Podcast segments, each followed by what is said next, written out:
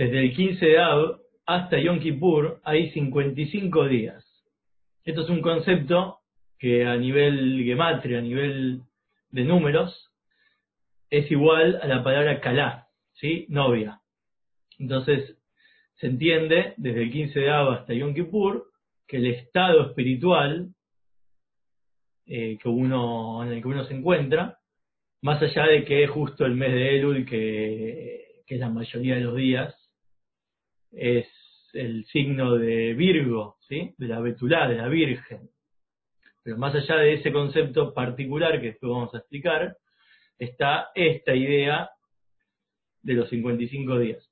Nosotros ya estudiamos el 15 de Av, después vamos a repasar un par de conceptos para poder entender toda esta, esta secuencia, pero lo que nos vamos a concentrar ahora, más que nada, es en Elul, para poder entender esta idea de la novia y relacionarla también con toda la temática de la vista que veníamos estudiando. A ver, bueno.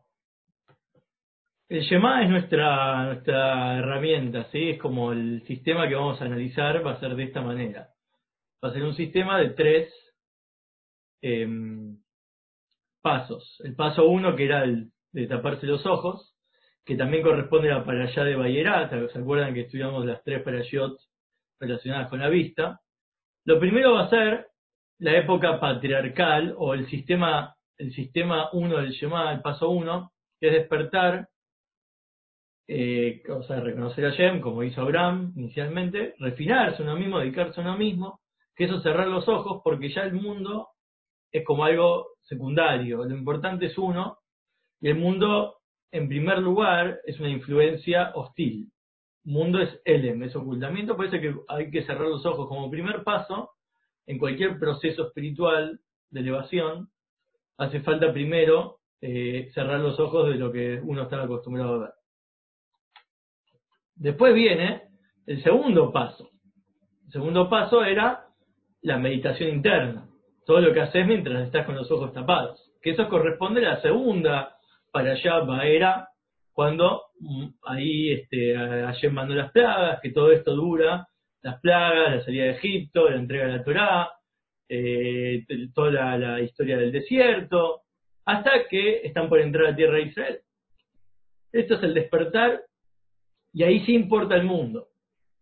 Como importa el mundo, uno mismo tiene que por ahora involucrarse en que la Torá sea su nuevo paradigma, su nueva herramienta para ver al mundo diferente. Entonces, primero tenés que estudiar, saber cómo la Torah propone que es el mundo, eh, reconocer, sí, ah, eh, todo lo que la Torah propone con los ojos cerrados, porque mientras tenés abiertos te puede resultar una contradicción. Y después está el tercer paso, cuando ya abrís los ojos y, tenés que ya ver el mundo nuevo. Esto es lo último que vimos, porque esto corresponde a la Perashá Re y también corresponde a todo lo que tiene que ver con el Edén.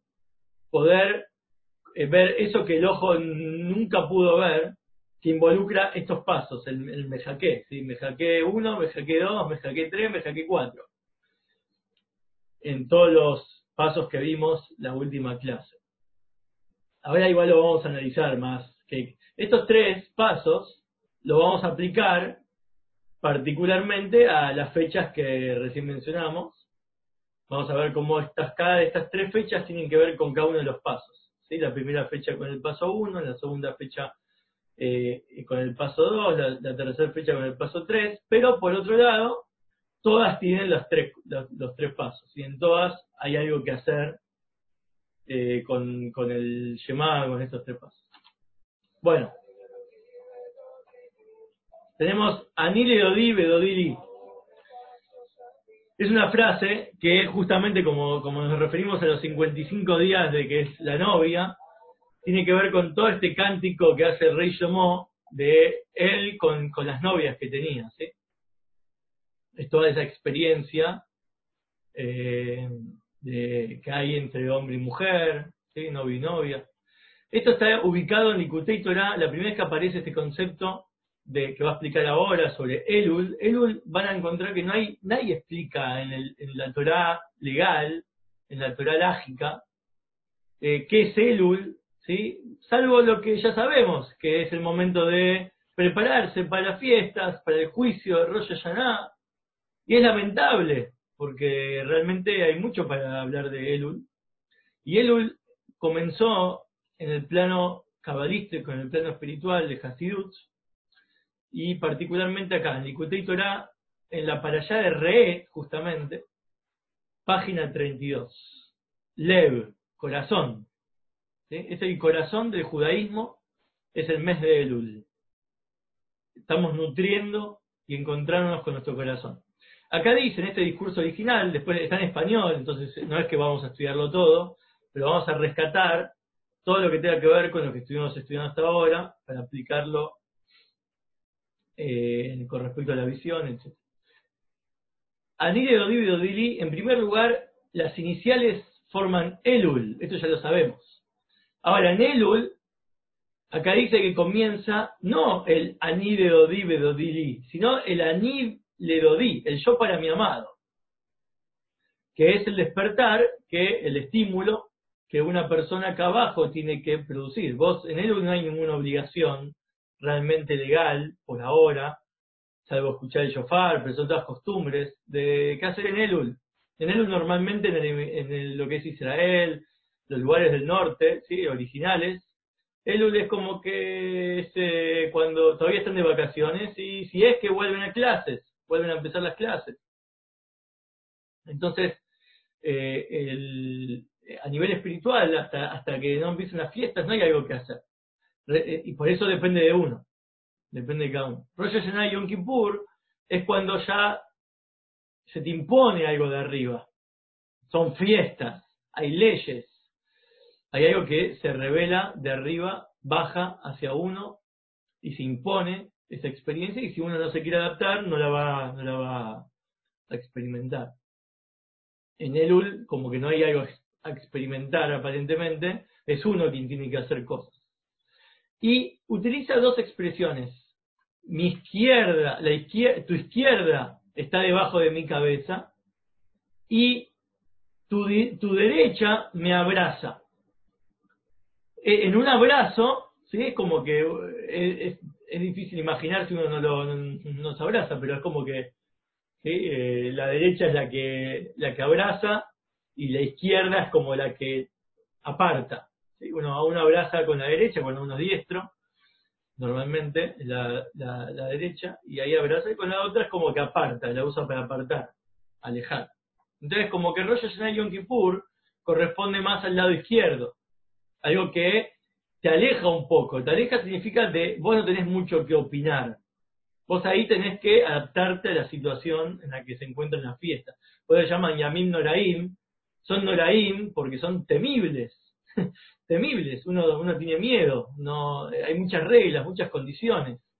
Y es porque se, se espera de vos la, la experiencia del temor. Si vos sos una persona que logra el temor, el temor no como algo negativo, sino como algo de respeto. Si vos lográs el temor, que de hecho la palabra temor, después lo vamos a analizar más en profundidad, pero si lo ven, la palabra re está metida dentro de la palabra temor. Temor es re, es ver, ¿sí? Mirá, pero con una ayuda adelante. Entonces, es como que para el temor hace falta ver y alguien que ve, que se da cuenta cuál es la realidad y tiene presente a Dios, sabe que Dios existe, entonces tiene temor. si sabe que Dios existe y Dios eh, creó un mundo con un propósito y, te puso a vos para cumplir ciertos propósitos, ciertas visiones, ups, tengo que temer, es decir, hay algo que se espera de mí. Eso es lo que implica la yud, que es una especie de sumisión, es una letra chiquita, agachar la cabeza, ¿sí? este. Esos son los tiempos de Tishrei, de, de, de Rosh Hashanah Yom Kippur, donde ahí sí se revela Dios de esa forma. Ahí es un rey en su reinado y que reina sobre todo, no importa, ahí ya no, hay voz y voto, ahí es todo lo que te dice él y uno se anula.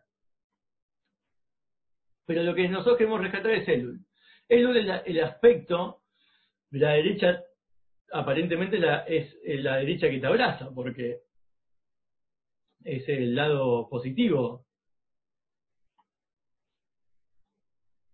Eh, sí. Bueno, es el tema de, en vez de temor, es el tema de reía. Si vos usas esta misma palabra, irá, pero con escrita con Reish Yud Aleph Hei, vas a encontrarte con que significa un testimonio, una evidencia. ¿sí? En Elul es el momento de encontrar a Dios, de buscarlo y encontrarlo, tener evidencias y poder seguirlo. Eso es lo que vamos a ver ahora.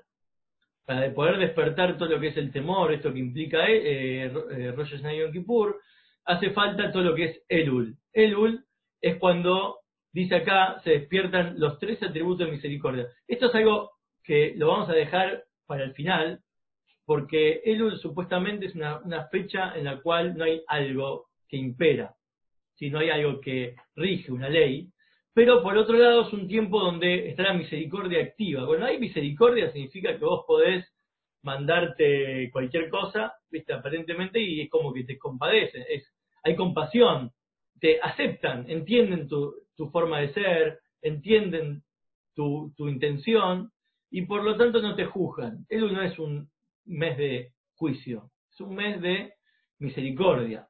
Por eso es que se acepta cualquier, eh, a cualquier persona puede estar en Elul y empezar su camino espiritual ahí. ¿Cuándo arranca Elul, perdón? Eh, ahora el miércoles a la noche. Perfecto. El jueves, creo. O sea, miércoles a la noche, jueves a la noche. Eh, y no es un Yom Tov. Está revelando los tres atributos de misericordia, pero no es un día festivo. No hay festividad. No hay reglas en Elul a nivel festivas, pero sin embargo está revelado algo muy interesante, que estos tres atributos de misericordia es para profundizar qué significan cada uno, ¿sí? pero es lo que Moshe eh, descubrió cuando pecaron con el becerro de oro, se restauró el perdón, eh, encontró el perdón, es decir, el control Z, para el que sabe de computación, volver a cero, perdón es que volvés a cero, podés empezar de nuevo, pero no es que, ay, me perdonás, sí, ya está, te perdono, no pasa nada. Es no, nuestra relación sigue igual con ese perdón. O sea, me mandé muchas macanas, sigue igual, sigue igual. Vos todo el año quizás estás en cualquiera, pero llega Elul, y es como que Elul es, no te conocen por todo el año, te conocen por Elul. Vos en Elul podés ser eh, de cero, de armar tu propia historia, ¿viste? Empezar de cero. Entonces, si es así, tan grosso, tan importante, ¿por qué no es una fiesta? Es una pregunta que hace acá. Y Yom Kippur también está revelado los tres. De hecho, Yom Kippur es el día del perdón. Ahí se empieza de cero. Pero si Elul también se empieza de cero, ¿por qué todo el mes de Elul no es una fiesta? Esa es la pregunta que hace acá. Eh, pero nosotros vamos a analizar, aparte de esa pregunta, esta idea. Para poder explicar la diferencia entre Elul y el resto de las fiestas, esta es la primera vez que aparece en este libro, de vuelta, en Re, en Mirá, en la página Lev, en el corazón, este es el corazón del judaísmo, aparece el ejemplo que después se difundió y se conoce y ya nadie sabe de dónde vino, que es acá. El ejemplo de un rey que antes de llegar a la ciudad, los habitantes de la ciudad salen a su encuentro, o sea, se van de la ciudad y aparecen en el campo. Los que estaban en el campo también, obviamente, ¿no? Pero los que están en la ciudad, eh, con el rey, se van de la ciudad, aparecen en el campo y entonces ahí tienen permiso todo el que desee para salir y recibirlo personalmente. Y el, y el rey, no es como en la ciudad que, que ahí hay reglas y, es difícil encontrar una cita con él. Él recibe a todos con una cara agradable, muestra a todos una cara sonriente, y cuando va de vuelta a la ciudad, todos lo siguen. Y luego, cuando está en su palacio, ahí ya nadie puede entrar salvo con autorización, incluso con autorización, los que son elegidos, porque quizás hay muchos turnos, los privilegiados del pueblo. Y así es el ejemplo de lo que es Elul. Elul se sale a recibir al rey. ¿Qué es el rey en Elul? La luz de su cara. Si nosotros tenemos que entender en hebreo la palabra panab, cara, también viene de una palabra que se llama primiut. Es recibir la parte interna. Cuando uno, cuando él está vestido con la corona, cuando un rey está vestido con sus ropas, cuando un rey está en su palacio, uno no está conectado con él internamente, íntimamente, uno está viéndolo en su esplendor superficial.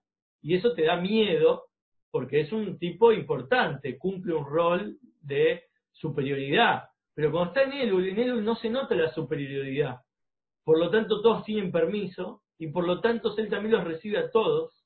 Y no solamente que los recibe a todos, él como no está con las ropas de temor, podés encontrarte, podés encontrarte con él cara a cara y charlar como un amigo y darte cuenta que es lo mejor que te pasó, es tener una relación con él. Y como vos te das cuenta que él es lo mejor que te pasó, lo vas a acompañar después a su palacio y ya no vas a sentir el rechazo.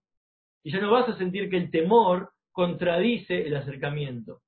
Normalmente una persona que siente temor por alguien se aleja. Eso es lo que pasa con la izquierda, me rechaza. ¿sí? Es lo que pasa cuando uno no entiende nada, llega al templo en las fiestas y no entiende nada y tiene que hacer lo que dicen los demás, las reglas, y tiene miedo. El judaísmo es como, oh, seguir muchas reglas, una estructura que si no te anulás, y, la gente, la, mayoría de las personas no están dispuestas a anular su, su intimidad y su forma de ser por la Torah. Pero, pero si tuviesen la oportunidad de descubrir que Dios es algo interno en uno y que uno en verdad se está conectando con las mitzvot y con la Torah porque uno es eso, uno es, es su mejor amigo, es, eso es lo que uno es y está conectado con eh, muy íntimamente y lo conoce íntimamente, entonces ya no tiene problemas, no tiene dudas. Y sí, después va a cuestión de saber qué es lo que, lo que hay que hacer, pero no, es todo luz, todo, todo mm, eh, acercamiento y no rechazo. Entonces, en pocas palabras sería como el momento adecuado en que se puede uno conectar con la parte profunda y después el Hashanah y Yom Kippur no es con la parte profunda, ya tiene que ver con otro aspecto, que es lo que se espera más de vos y lo que te bajan de arriba. Pues esta, esto es la primera em, idea de lo que es Elul aparece en este ejemplo. Este, este ejemplo igual lo vamos a desarrollar más, porque tiene muchos detalles, después. Lo que nos interesa ahora es eh, con lo que tiene que ver con la vista y, la secuencia que vimos al principio de la novia, ¿sí? entre, entre el 15 de Ab y Yom Kippur, estos 55 días que forman la palabra novia en numerología. Bueno, en resumen tenemos estas dos situaciones. el rey en el campo, ¿sí? Y el rey ya en su palacio, temible, con todos sus ropajes que imperan temor. Y ahí tenemos la, palabra que yo les, les enseñé, las dos palabras, el momento campo es el momento de reía, de una prueba. Vos podés ahí darte cuenta cuál es la prueba. cuando uno tiene que descubrir una prueba, una, una evidencia, tiene que investigar. La investigación sobre Dios y sobre lo que Dios quiere, los motivos profundos por los cuales Dios después te va a pedir un montón de cosas, es la parte que vos te volvés a encontrar la evidencia. La evidencia está en el proceso que también tiene que ver con la palabra ver, todas las dos, las dos, temor y evidencia son re, es mirar, es ver, pero como dijimos, el ver pasa por lo interno. Vos vas a cambiar tu forma de ver una vez que cambias tu forma de interiorizar las cosas. Y es interesante como la palabra reía, que es el momento Elul, y la palabra irá, el momento temor, que es el momento de las fiestas, entre estas dos palabras forman el Yud Kei, Yud Kei, esto lo vamos a estudiar, pues normalmente nosotros conocemos a Dios como Yud Kei Bab Kei, ¿sí? Que no decimos la Hei, ¿sí? Decimos Kei, pero es Hei. El, este, dos veces Yud Hei, en el futuro, dice la Torá, eh, las profecías, ¿viste? Yeye Hashem Echad Ushmo Echad. Y Dios será uno y su nombre uno. Esa palabra Yeye, Yeye será, es dos veces Yud Kei. O sea que en el futuro no va a existir más la Bab K. Va a existir dos veces Yud K. Este es el proceso, ya es como una especie de mensaje, después lo vamos a analizar cuando veamos ya completamente todo el tema, pero el Yud K, Yud K, el futuro tiene que ver con poder lograr en Elul el, el anillo de acercarse uno, aprovechar esa situación, y después las fiestas va a completar el otro Yud. Y este es el futuro. El futuro va a ser en, la mezcla entre Elul y las fiestas. ¿Qué tiene que ver con el 15 de Ab? Bueno, porque 15 de Ab es 15, Yud ¿sí?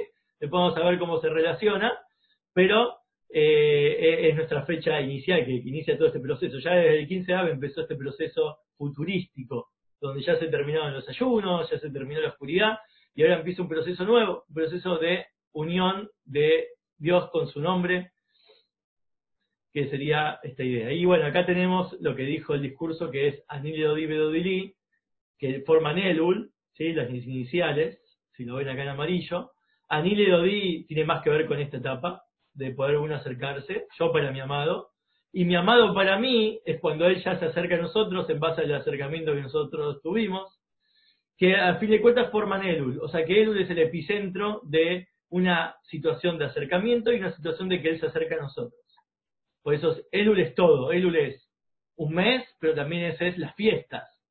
¿sí? Elul en verdad es todo el proceso de acercarse y, y recibir, de dar y recibir, de uno subir y que Dios también se conecte con nosotros. O sea, Elul es prácticamente no un mes, sino todo, toda la experiencia.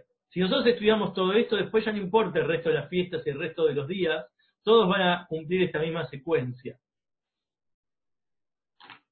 Entonces las preguntas que nos quedan picando para poder acceder a este nivel de Ben eh, misterioso, que es, si en Elul están presentes los tres atributos de misericordia, entonces ¿por qué no es una fecha festiva?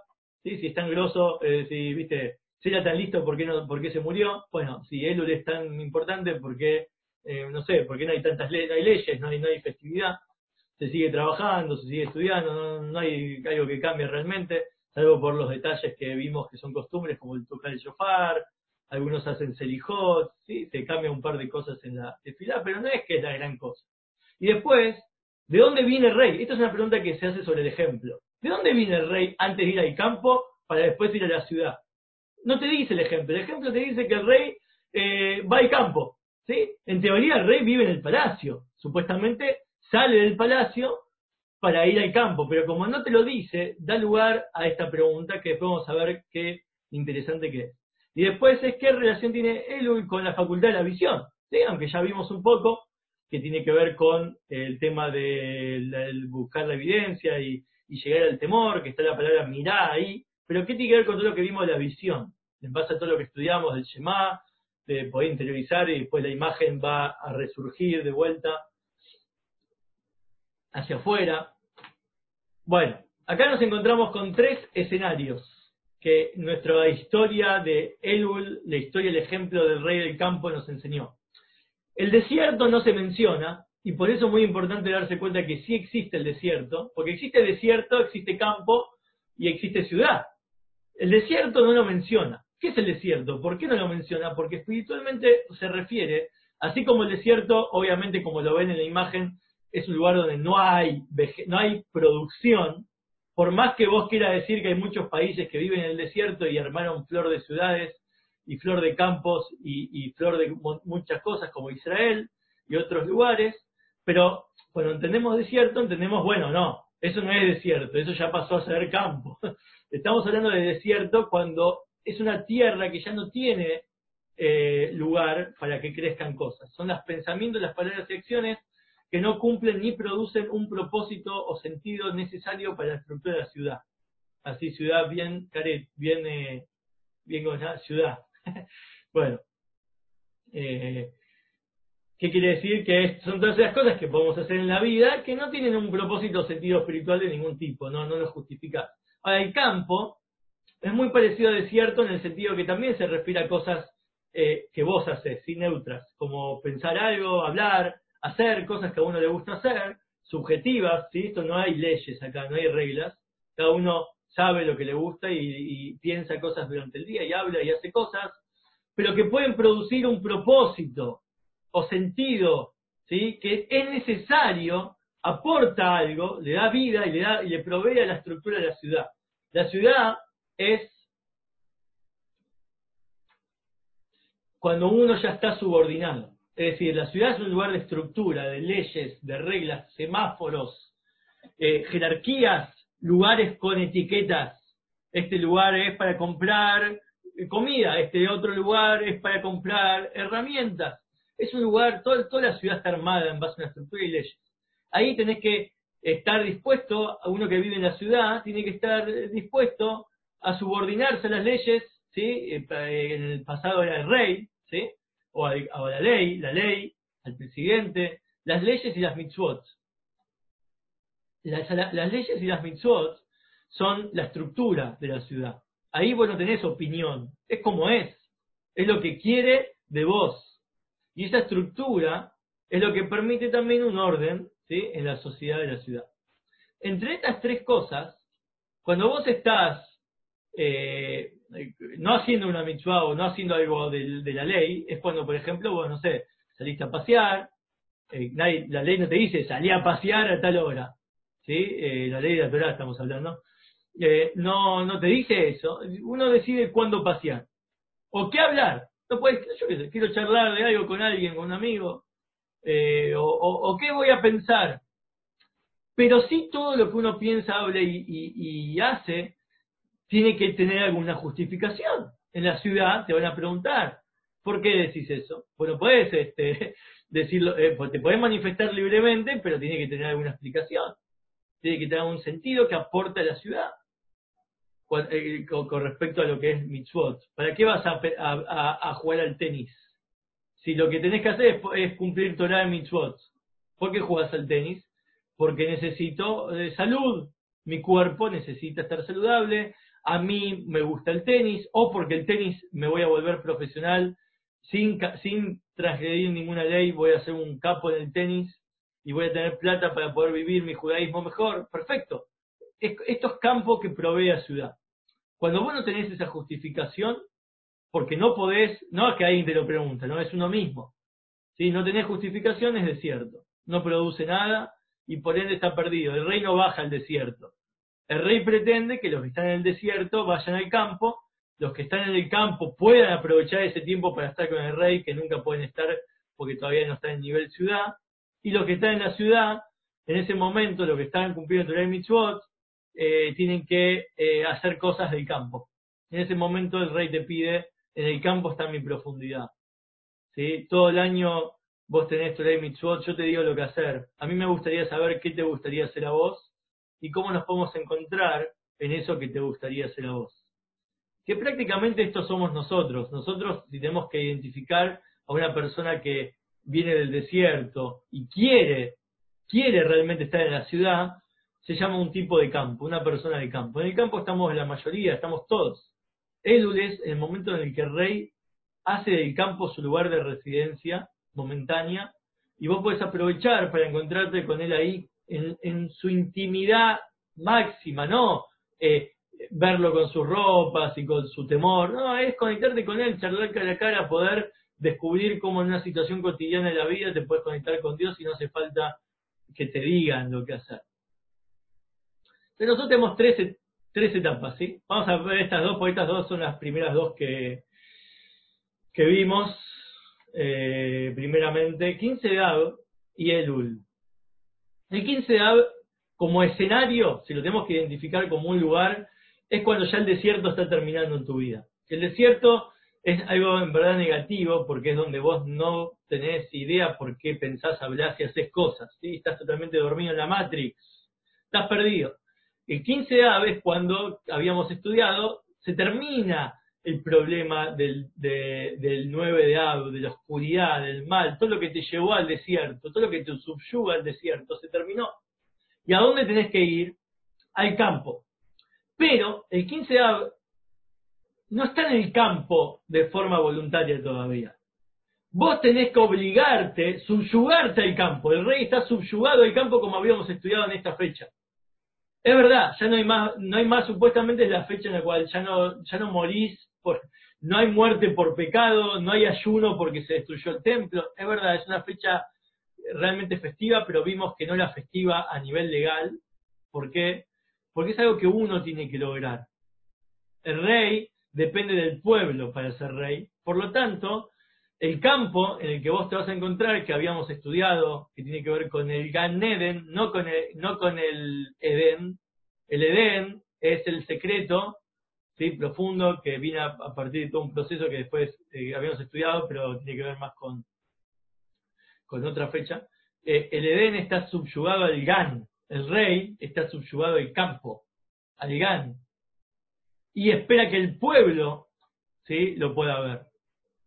Él no se va a mostrar con sus ropas, él- por eso el ojo no lo puede ver. Vos tenés que hacer el trabajo, tenés que hacer el esfuerzo, el mejaqué, ¿sí? Entonces, en la primera etapa del 15 de Aves es la intro, la introducción a cómo es que el rey va a aparecer en el campo. El rey eh, estaba en el desierto. El rey lo habíamos, lo habíamos llevado al exilio, lo habíamos llevado a un lugar negativo, y el 15 de Aves como volvemos a despertar. Volvés a traer al rey a un lugar neutral, que todavía no es 100% positivo, pero es neutro, que vos ahora podés trabajar y llevarlo a, la ciudad. Eh, cambia toda la historia esto. Esta es la primera pregunta. ¿dónde- La, segunda pregunta de dónde estaba el rey antes de ir al campo. El rey estaba en el desierto. Nosotros lo habíamos llevado al desierto. El rey somos nosotros, ¿no? La parte divina que tenemos adentro. Y la tierra, ¿sí? Tiene que volverse campo. El desierto se tiene que transformar en un campo, que significa que uno se tiene que trabajar a sí mismo. Esa es la parte que uno tiene que trabajar. Justamente 15 aves el Yud Kei. Como vimos, que Yud y Hei en Sefirot de Jochma y Binah, que corresponde a papá y mamá. Y te acuerdan que vimos que en el ojo, papá y mamá, era el que aportaba, lo, papá aportaba lo blanco del ojo, y mamá aportaba lo rojo y la pupila. Todo es el ojo, el 15 de Av es el ojo. ¿Cómo funciona el ojo? Te explican en la primera clase que tuvimos. ¿Cómo funciona el ojo? Una vez que sabes cómo funciona el ojo, ahora depende de que el ojo, que sabes cómo funciona, que la pupila, que la oscuridad te hizo ver, gracias a la destrucción del templo y a la muerte de los pecados, uno llegó a profundizar y llegó a la fiesta del 15 de Av, cuando venciste esa muerte, esa oscuridad. Eso es cuando uno hace Iun, Iun que vimos, que estudiamos, que es ojo, pero con una Bab, porque es algo que proyectás vos hacia abajo, que es que vos te eh, eh, asiduamente o con, con obediencia plena te dedicas a profundizar, a ver, a meditar, ese esfuerzo extenuante combinado con obediencia plena, hasta poder ver que la divinidad está en toda la materia. Esto es lo que comienza el 15 de.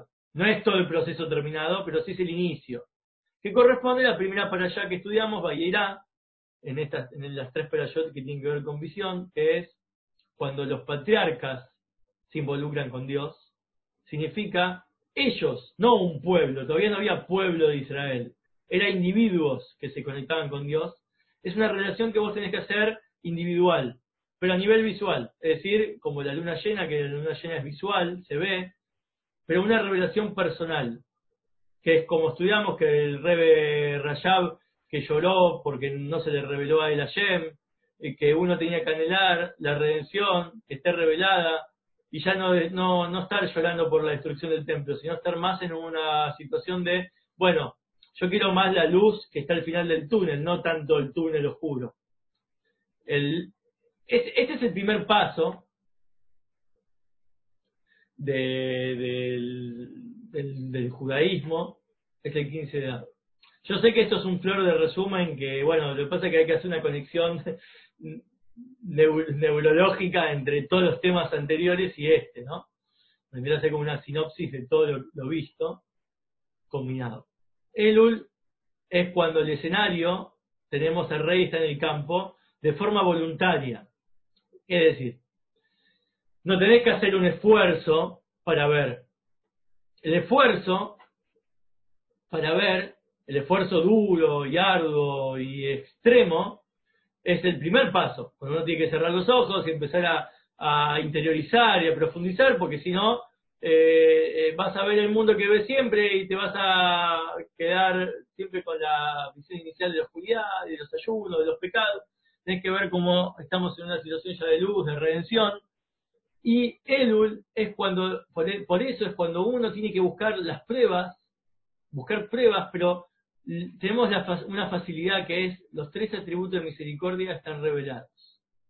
Aunque es verdad que el poder de iniciativa humana depende de nosotros conseguir estar, acercarse al rey, viene con una inspiración de arriba. Acordémonos, Ani de Li, yo para mi amado, mi amado para mí, eso forma Elul. Y Elul tiene los tres atributos de misericordia que nos ayudan a poder, poder acercarnos. Nosotros nos acercamos porque acá, una persona que no sabe todo esto no se va a acercar a nada, no sabe qué es Elul y no va a cambiar y acercarse a Dios porque es Elul. Nosotros nos vamos a acercar a Dios porque es Elul, porque sabemos este secreto. Tenemos la prueba, nos dieron una prueba, una evidencia de que el que quiere puede, porque los tres atributos de misericordia están revelados. Entonces hubo algo de arriba que nos está inspirando a poder acercarse, como que se puede. Si te dirían que vos podés si querés, pero, o sea, eh, si querés acercarte, pero no sabés si vas a poder o no, porque no sabés si te van a dar permiso o no de arriba, uno, uno, uno muchas veces intenta espiritualmente elevarse, pero no necesariamente funciona. Acá Nelul tiene que funcionar porque te están diciendo que quieren que funcione. Si vos querés, va a funcionar.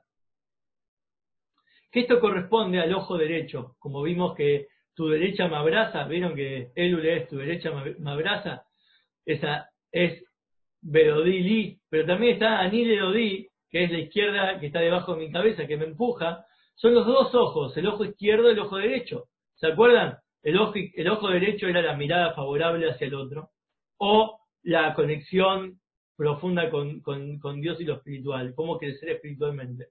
Lo izquierdo es la autocrítica. Para poder crecer espiritualmente me tengo que autojuzgar, me tengo que autocriticar. Que, por eso es que en Elul es el momento de hacer un balance, un Heshbon a Nefesh, de hacer un balance justo de lo que uno eh, hizo durante el año y también de lo que uno quiere conseguir en el futuro. Si vos entendés Elul, olvídate de toda esta historia, ¿no? Elul que es el momento del balance, uno hace las cuentas para llegar al juicio exitoso. Pero ¿por qué? Esto te explica ¿Sabes por qué? Porque esta es la forma como funciona tu ojo. Porque esta es la forma como funcionas vos. Vos necesitas autocriticarte, autojuzgarte para poder eh, mejorar. No es que es algo que te mandan de arriba a hacer. Es algo que vos deberías hacer porque querés hacerlo para mejorar y tener una conexión con tu propia esencia, con Dios. No es algo que te viene de arriba, es algo que uno tiene que lograr desde uno.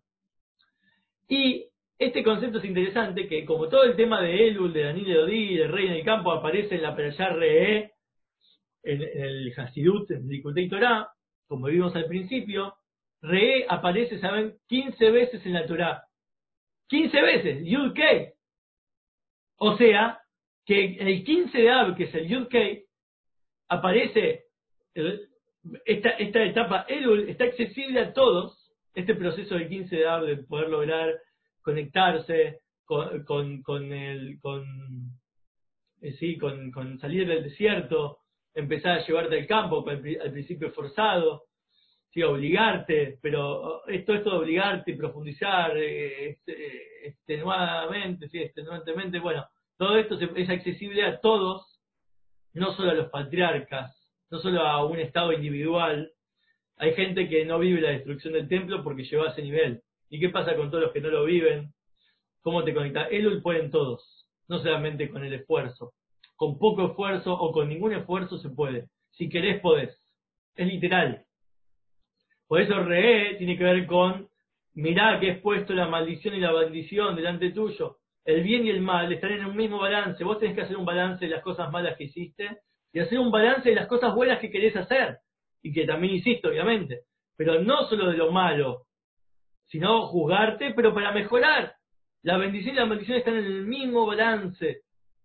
Y después viene algo que después lo, eh, que lo dejo para eh, la próxima diapositiva, que es que Elul también tiene que ver con todo esto. Tefilat, acá, Teshuvah, Torah, redención, son todas cosas que se encuentran dentro de distintas frases que forman la palabra Elul. A fin de cuentas es estar cara a cara con el rey de forma natural y orgánica. Ahora completamos la última, la última tabla. Los días festivos finales sería cuando ya estás en el palacio, en la ciudad, ahí ya se llama el día del juicio, el día de la coronación también, y ahí ya no tiene que ver con vos la revelación, sino de arriba. Eso es lo que te muestran, es mostrarte. Cuando vos llegás a que tu re, tu visión, todo este trabajo que vimos hasta ahora, tiene una yud, yud significa bitul, internalizaste te subyugaste a las mitzvot en base a todo lo que viste, no porque te lo dijeron, sino porque vos lo profundizaste y ahora sí me anulo, vas a encontrarte con la revelación. Si vos vas al templo, ponele en Rosh Hashanah Kippur y no sabes nada, que mucha gente lo hace, de hecho, donde más gente va al templo, es algo inconsciente que sucede en ellos. Y después se olvidan. ¿Cómo lográs que las fiestas te afecten de manera consciente y permanente? Es decir, que haga un efecto en vos, un cambio en vos. Si vos hiciste la preparación 15 de Av, Elul, fuiste como una novia preparándote para tu casamiento, si vos no te convertiste en una novia preparándote para el casamiento, el día del casamiento no sabés ni qué estás haciendo ahí. No, no escuchás nada. ¿Quién es este que me está casando? ¿Quién es este rabino? ¿Qué es esta jupá?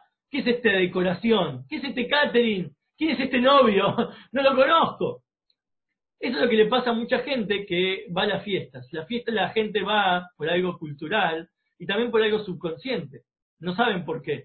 De alguna manera van, sienten que ahí es donde hacen una, una especie de perdón con Dios, hacen las paces, pero es mentira.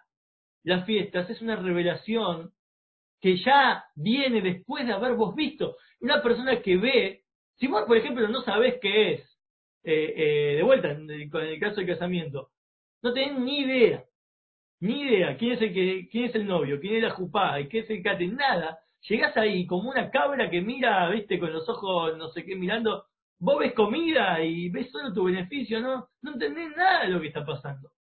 Y por eso hay tanta tefilá, hay tantas cosas en, la fiesta, Tishrei, toda la fiesta, Rosh Hashanah, Yom Kippur, Sukkot, todo, impera una revelación que te la perdés si vos no estudiás, no profundizás, no te conectás visualmente con, con, con, que Dios te se vuelva tu novio, con que Dios se vuelva algo atractivo, algo que tiene que ver con el amor, algo que tiene que ver con la luz, con, la vista, algo, algo, algo positivo.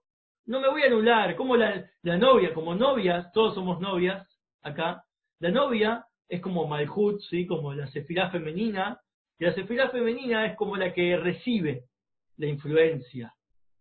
Pero yo no puedo recibir y después eh, convertirme en la corona, como dice eh, eh, la la, la, mujer que se convierte en corona de, su marido, que quiere decir que finalmente el cuerpo, que es el receptor del alma, eh, termina influenciando el alma misma, para llegar a ese futuro final y completo, y después incluso dejar el cuerpo, y estar dispuesto a dejar tu cuerpo al final de todo en Yom y no comer y, que te importe nada, el placer es solo de lo espiritual, eso es cuando vos el cuerpo ¿sí? y el alma ya están de la mano, ya están, ya están de una forma eh, que se combinan eh, mutuamente, tienen el mismo placer, las dos cosas tienen el mismo placer, para que vos te afecte también el placer del shofar y que no sea un sonido que no significa nada, ¿sí? para que vos realmente te puedas conectar placenteramente con esto. Por eso, en la fiesta se dice Dios, Dios, eh, Dios es Elohim, se, se grita el Shema Israel en Yom Kippur al final, se termina con Hashem u Elohim, ¿sí? como Dios es uno junto con el otro nombre, por eso Yud y Yud ya están unidos, hasta el punto dice, que estudiamos que en el futuro que él y su nombre van a estar, van a estar en dos veces Yud y unidos en Yud ¿Qué significa esto? Es cuando uno se dedicó a estudiar Torah a nivel de Edén, ahí ya viste que Edén era cuando el ojo no ve. Claro, no hay más ojo que ve, porque el ojo ya está anulado. Ya, no es que hay un ojo y aparte hay un mundo el cual hay que procesar internamente todo para ver el mundo mejor. No, no, no. Tu ojo ya no cambia, lo que vos ves es exactamente lo que hay. Eso es gracias a que vos anulaste el ojo al ayud, anulaste la vista al temor. Eso, ese es el último paso. Lo vos ya está, ya ojo y mundo es lo mismo. No hay que hacer ningún proceso, ya se terminó. Esto es lo que dice acá en hebreo en pocas palabras, que el ojo no vio, salvo Dios o aquellos que lo buscan, ¿sí? ¿Por qué no lo vio? Porque ahí ya no hay más alguien que vea, no hay más ojo que ve, solamente está Dios, entonces ya no hay ojo que ve. Acá llegamos esto es un detalle dentro de lo que es Elul, dentro de lo que es el mes de Elul es nuestra oportunidad. Nosotros, ¿sí? Ya pasamos 15 edad. 15 edad es cuando uno eh, eh, es prácticamente tener todos estos datos presentes, ¿sí? Empezar a trabajar con estos datos. Pero Elul es cuando es fácil lograrlo, todo esto. 15 edad es todo el año. Vos 15 edad tenés que estar todo el año metido en 15 edad. En procesar, ¿sí? intentar salir del desierto, llegar al campo, ya sea obligadamente o no, hacer las cosas, ¿sí? cerrar los ojos, profundizar, intentar conectarte con ese aspecto profundo de la Torah, del Edén, etcétera, intentar todo lo que uno puede, pero quizás no lo logres. En Elul se puede lograr. En Elul es accesible y Elul tiene esta, esta facilidad al ser que es el mes que está el astro de Virgo, el astro de la Virgen, Betulá. Mire la palabra Betulá, un segundo acá abajo de todo, antes de procesar eh, toda la información. Betulá son dos palabras, Bat, hija, y Ulá, que es una especie de joven, jovencita. Pero Ulá suma 41, igual que la palabra madre, igual que la palabra madre. Y ma. Y ma es madre.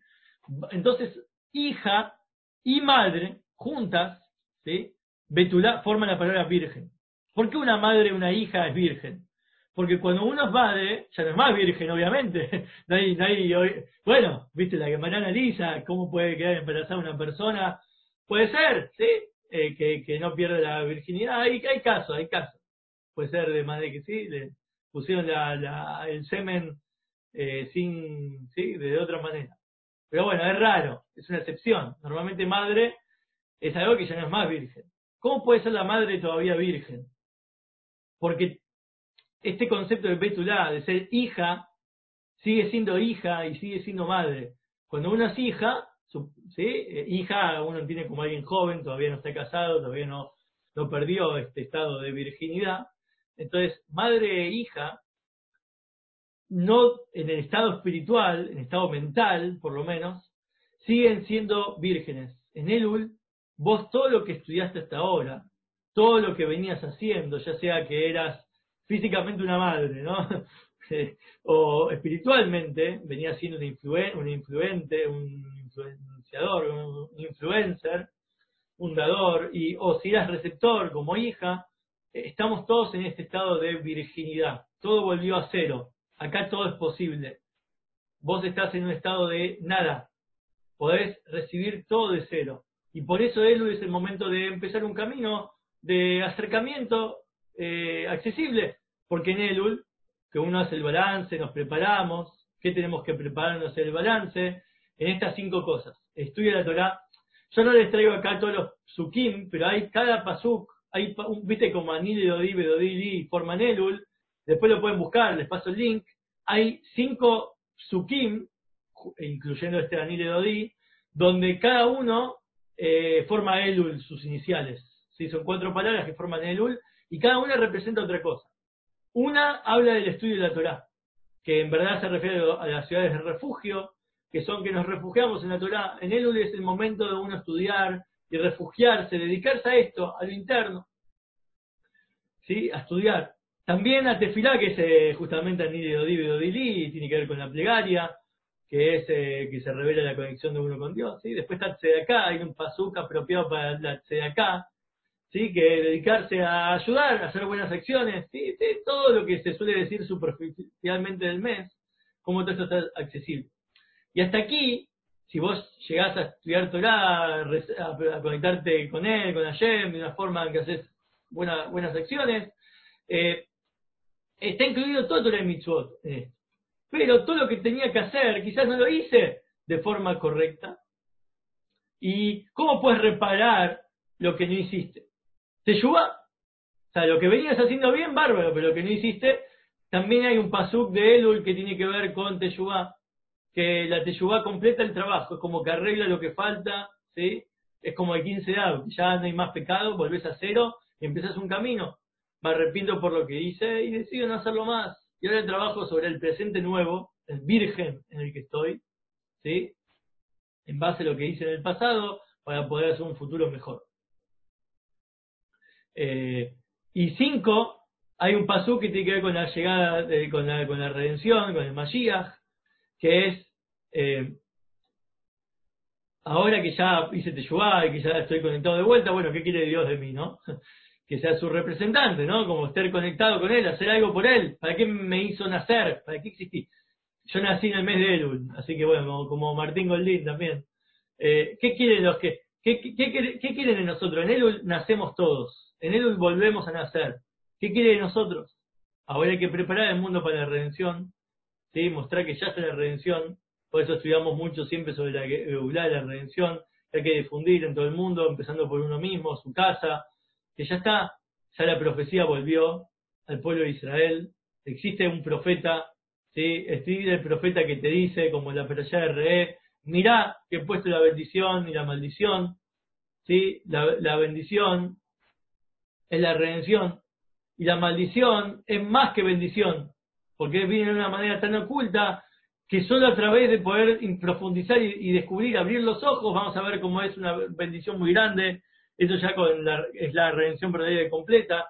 Cuando hay, hay, hay, una historia cortita que, que, bueno, más que historia, no, no sé bien la historia, pero un ejemplo de mm, un rabino que solía hablar en los Fabrengen de manera eh, muy tajante, muy ácida, ¿viste? Hacía pelot, te, te, destrozaba, ¿viste? Todo lo que venías haciendo bien, te criticaba de una forma tremenda y te dejaba llorando. Y bueno, era eh, eh, vinieron de visita una comunidad, ¿sí? De gente que no estaba acostumbrada a, este mundo de Fabrengen y de, cosas así. Y bueno, le pidieron a este rabino que sea un poco más eh, políticamente correcto, que, que, se, que se calle un poco más lo que tiene para decir. Bueno, está bien. El rabino tomó alcohol y obviamente no les hizo caso, empezó a hablar terrible de cosas profundas y de cosas que afectan al alma y al corazón. Y bueno, cuando terminaron, los directores, estos que invitaron a esta gente, le preguntaron qué, les pareció, les pareció muy brusco, muy duro. Eh, no, pero como él le habló muy feo, dice todo lo que escuchamos de él, todo eso feo eh, es una combinación de un nombre de Dios. es decir, todo lo que a uno le pasa mal en la vida, vos podés, con un poco de profundidad, poder darte cuenta que al menos, no entiendo, pero al menos es una combinación de algún nombre de Dios. No lo entiendo bien, pero al menos es eso. No puede haber un mal. ¿sí? Esta es la idea de, lo que es eh, también eh, Keter, ¿sí? la corona, la corona, o la yejidad, la parte esencia, está conectado más con la esencia. son muchas palabras, pero la idea es llegar a ver como el bien y el mal, que la oscuridad, el pecado en verdad no son oscuridades y pecados, son en verdad eh, una, una, vos tenés que reinterpretar la realidad. Acá no hubo algo negativo, acá no hubo un estado oscuro. Acá simplemente es que no, no entendiste la luz. A ver qué, qué es lo positivo de eso encontrarle que hay, hay, algo está ahí que hace falta que profundices. Tienes que abrir los ojos. Hay que decírselo a todos esto. Así le preguntaba a Rebe, che, le tengo que contar a todo el mundo esto, que la redención es inminente, que, está, próxima. No me animo. Esto lo estudiamos la otra vez. No, estoy seguro. Es algo lejano todavía. No abrí los ojos todavía. No quiero mentirle a la gente. Que dijo Rebe, ¿qué culpa tienen los otros que vos todavía no estás seguro?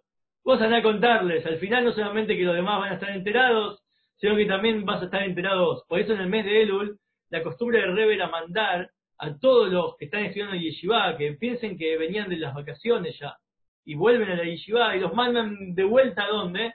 A, casas rodantes, a hacer una casa rodante, a llevar el shofar y cosas para, para difundir, llevar a, que a difundir a la gente que no sabe.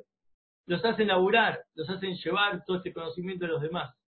Esto es Elul. Tanto el trabajo interno en uno mismo, pero al final de todo tenés que difundir la llegada de la redención. Vos, es verdad, primero tenés que estudiar vos, tenés que cerrar los ojos, tenés que profundizar, tenés que conectarte con Elul de manera como una novia, eh, eh, emocionalmente con la, con la idea de estar conectado con Dios. hacer cambiar tus acciones, volverlas buenas. Si algo falló, hacerte yoga, perfecto. Pero después tenés que hacer una difusión. Y no es después, es parte de Elul, todo. Todo tiene que estar. Los cinco niveles tienen que interincluirse, ¿sí? A fin de cuentas son 5 por 5, 25. Cada una dentro de sí misma. Son 25 posibilidades o combinaciones para meditar y cómo ver cada uno de los cinco niveles. Puede completar cada uno de los otros cinco. Vos no podés dejar uno fuera del otro. No existe una persona espiritualmente realizada que no se dedique a los demás y no existe alguien que se dedique a los demás que no tenga un trabajo interno. O sea, sí existe, lamentablemente, pero no, debería, no es real, no es auténtico. Y al final terminamos con algo que es lo que dijo el Rebe en el año 92, Rosh Hashanah, el último Rosh Hashanah del Rebe, dijo al final una frase que en ese momento mucho no se entendió, que es, la redención no será solo en el futuro, la redención también va a ser en el pasado. Es lo que estamos estudiando sobre poder eh, hacer un balance sobre lo del pasado para cambiar el futuro. Bueno, la redención tiene que ver con un momento, dice, en el que, viste que estudiamos una vez que la palabra golá es exilio y la palabra geulá es redención. Entre golá y geulá hebreo solo cambia una alef. Cuando la alef entre dentro del exilio, quiere decir que todos los años que pasaron de exilio se van a transformar en redención, no solamente los que a partir de ahora en adelante, todo lo que vivimos el exilio se va a transformar en redención, lo del pasado también. Vamos a abrir los ojos y darnos cuenta que toda la historia fue redención. Ahora estamos en redención. Si nosotros nos están contando que cuando venga la redención vamos a ver como todo el pasado fue redención, llegó el momento de verlo en el presente.